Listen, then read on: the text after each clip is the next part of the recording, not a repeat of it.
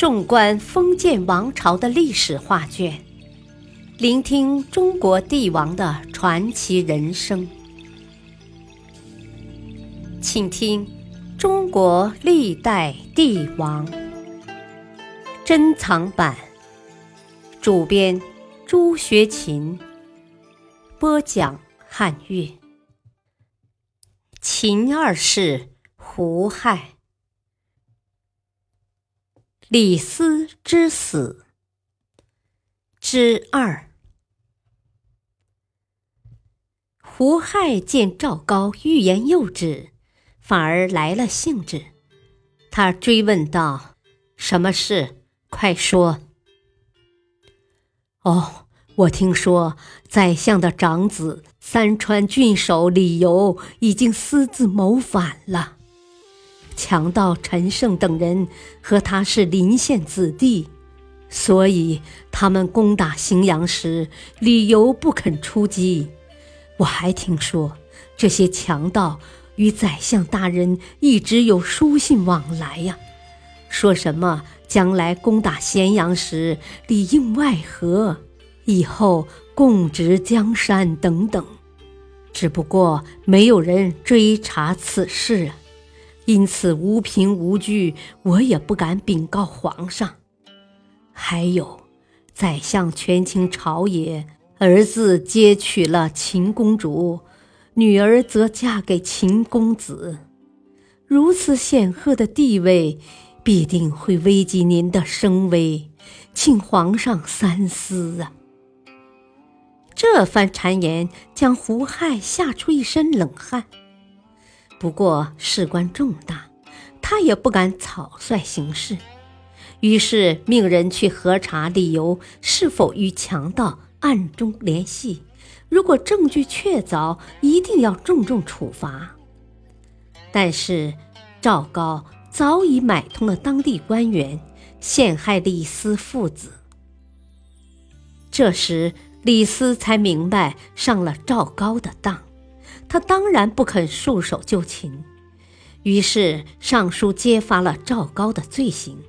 他写道：“现在有的大臣专擅行赏大权，这很危险。当年司城子罕做宋国宰相时，掌握生杀大权，曾挟制了七个国君。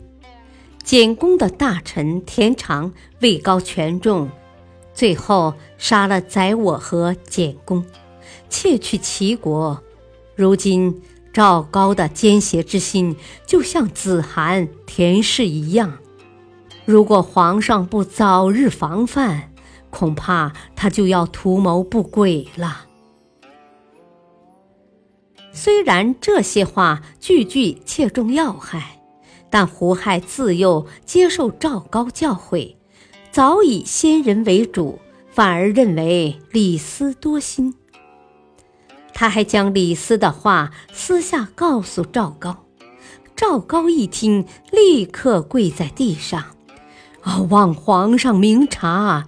宰相本来就企图篡权，只不过忌讳赵高一人。如果我死了，宰相就会像田常那样，先除掉我，再窃国。”以臣之见，宰相是把高看成宰我了，将皇上您当做齐简公。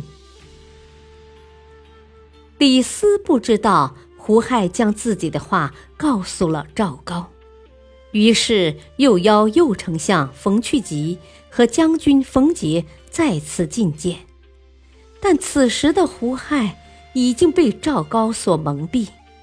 他相信李斯是为了篡位夺权，因此下令将三人关进监狱。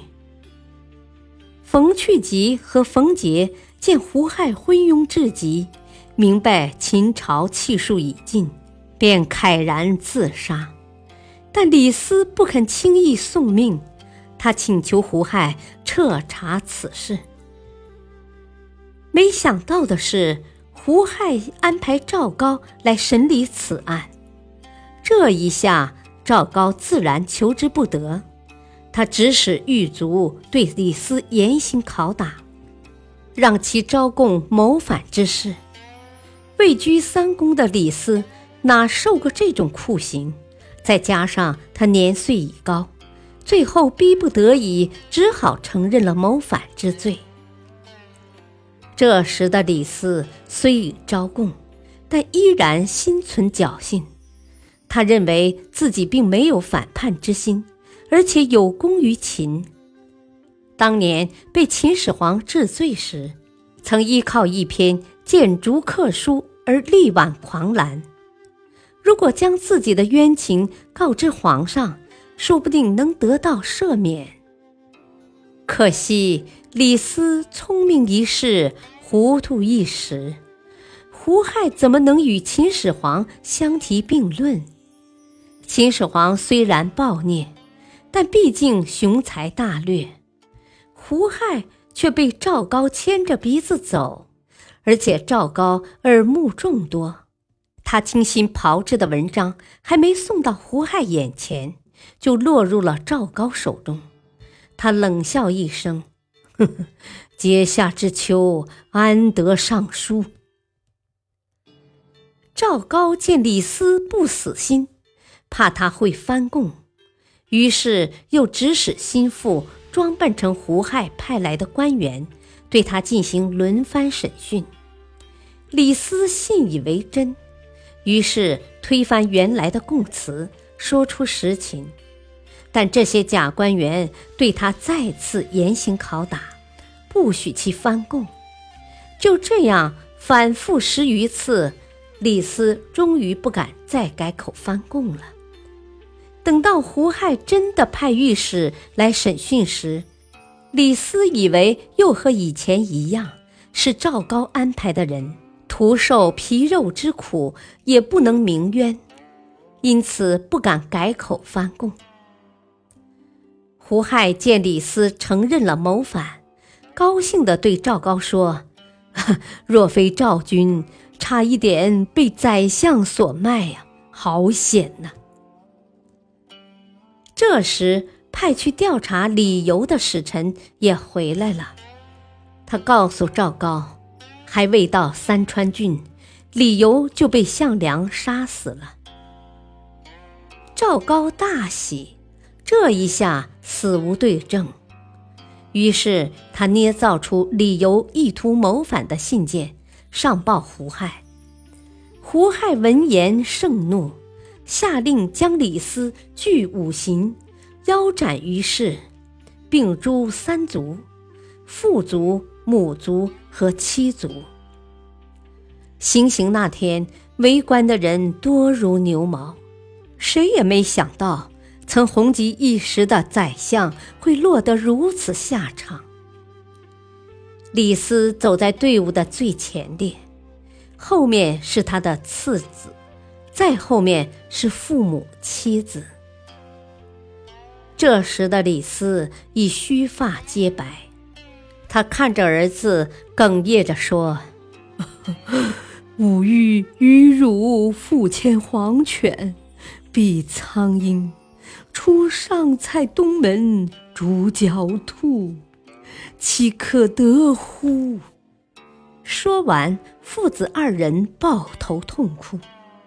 后人有诗曰：“上蔡东门狡兔肥，李斯何事望南归？功成不解谋身退，直待云阳血染一。”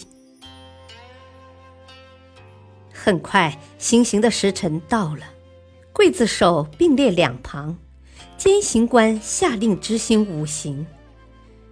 先在脸上刺字，然后涂墨，这叫情刑；割掉鼻子叫异刑；砍掉左右脚，接着施以腰斩；最后是海刑，即剁成肉酱。这种死法是当时最残忍的施五行。等到五行完毕。李斯早已魂归西天了，其余亲属也一一诛死。只见刑场上鬼哭狼嚎，围观者无不惊恐万状。对于李斯的死，有人感慨，有人却认为他是罪有应得。哼，李斯矫诏杀扶苏和蒙恬，才让胡亥坐上皇位。他为他自己的荣华富贵，却断送了大秦江山。不过，到底孰是孰非，后人至今也说不清楚。感谢收听，下期播讲赵高指鹿为马。敬请收听，再会。